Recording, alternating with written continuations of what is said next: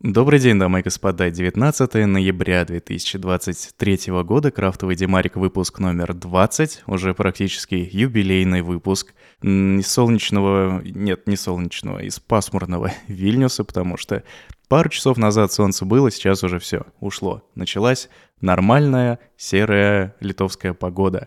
И, пожалуй, сегодня даже можно будет погулять, потому что все-таки воскресенье, вроде ветра нет, и Наконец-то можно осенние шмотки надеть.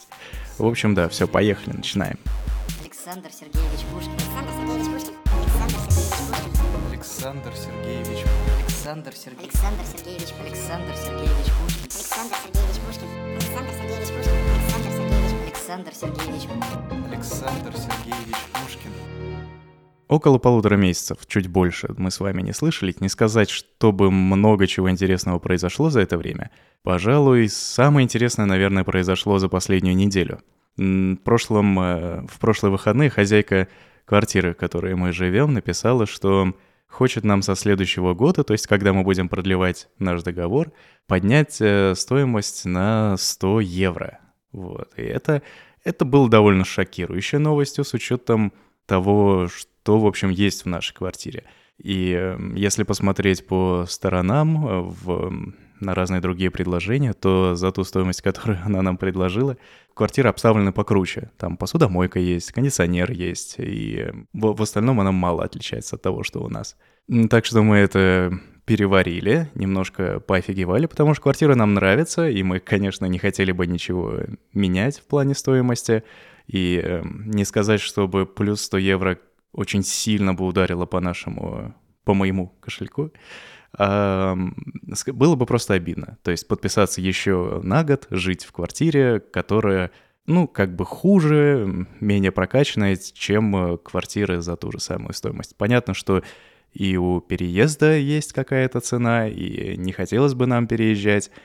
Ну, в общем, я же, я переговорщик тот еще, так что с помощью Юли чата GPT и такой-то матери, я составил ей письмецо, где вот хозяйки нашей, где приложил ссылочки, что, ну, понятно, мол, хочется денег, э, всегда хочется денег больше, но вот э, а за что, за что как бы сотка.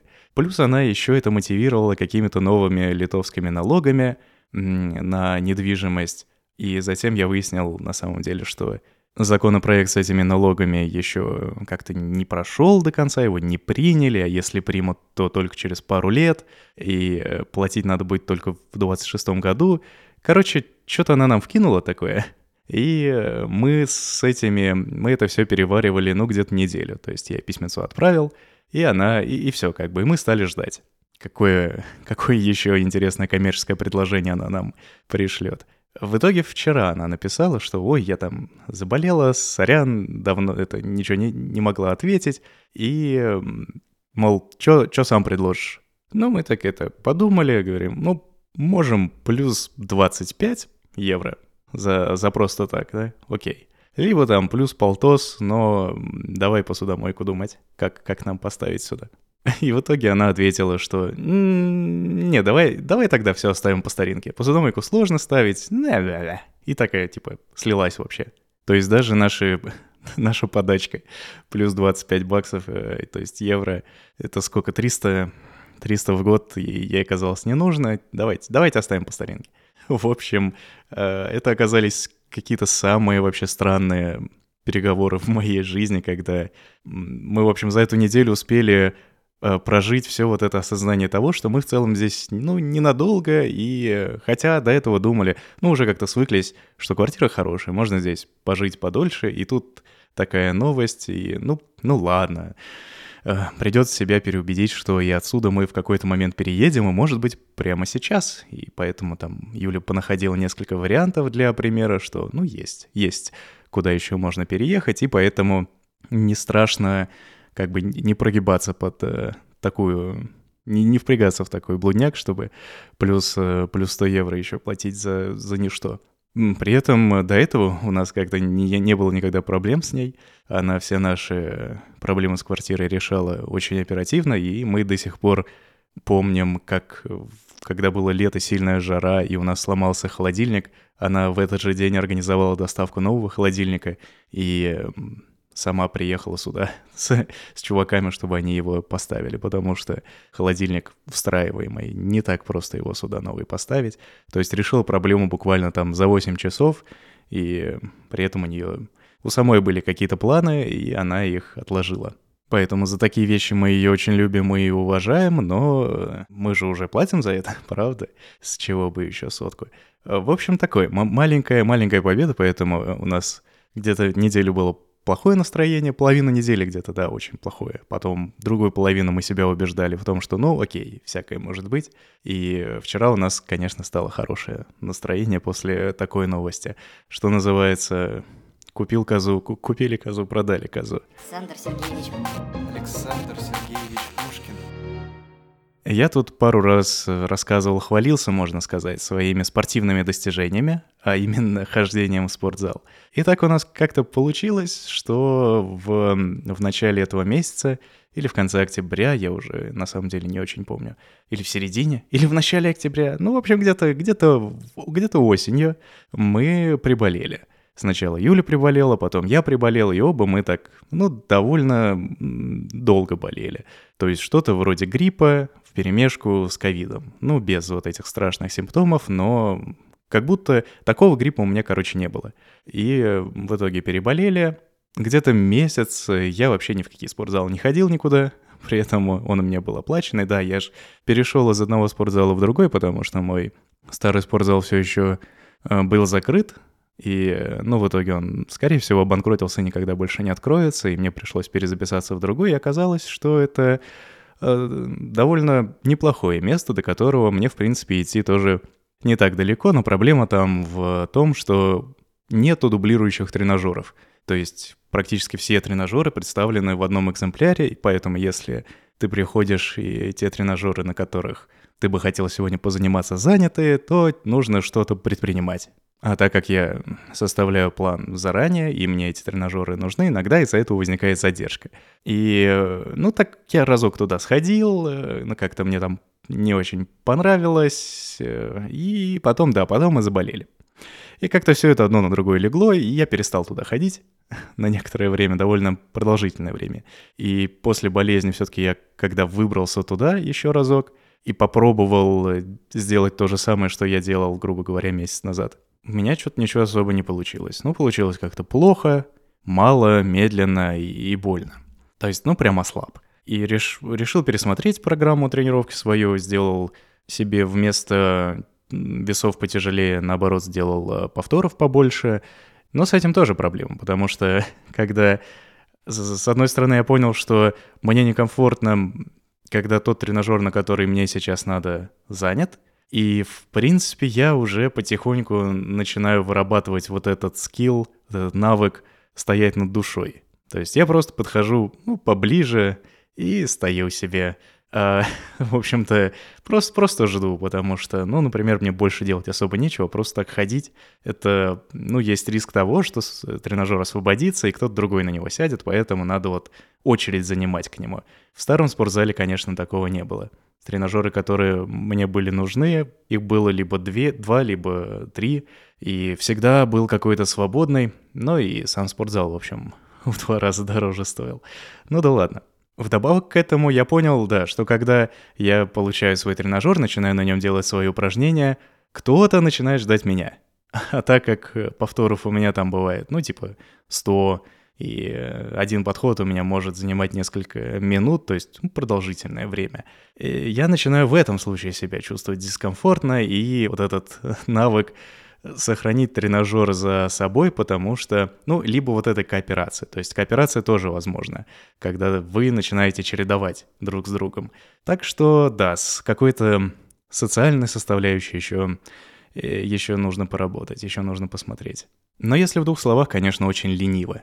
На этой неделе, например, я так и не выбрался, потому что я прям вот это вот обнаружил, когда осень вот эта махровая началась, когда солнце исчезло, все, я просто как-то отключился. Мне не хочется на улицу выходить, вообще ничего не хочется делать.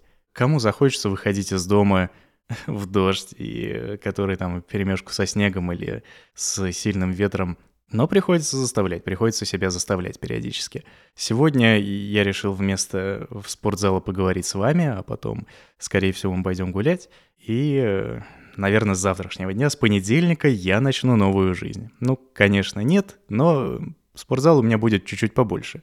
Почему? Ну, в общем, потому что у меня литовский закончился. Александр Сергеевич. Александр Сергеевич Пушкин. Мои курсы литовского, первая ступень, А1.1 подошла к концу, и, в общем, все. Можно сказать, что чуток литовского я знаю. И здесь я понял, что, уча литовский, что у меня не так-то много емкости получается. Я могу делать работу свою основную и что-то еще одно. И если раньше это что-то еще одно было спортзал, ходить туда там раза три в неделю – то в этом случае, когда возникает литовский, он э, тоже забирает где-то часов 10-15 времени в неделю, несмотря на то, что занятий всего два, но есть еще домашнее задание. То есть домашняя работа — это ты пишешь какой-то либо перевод, либо там придумываешь предложение, либо сочинение, и на уроке мы это читали.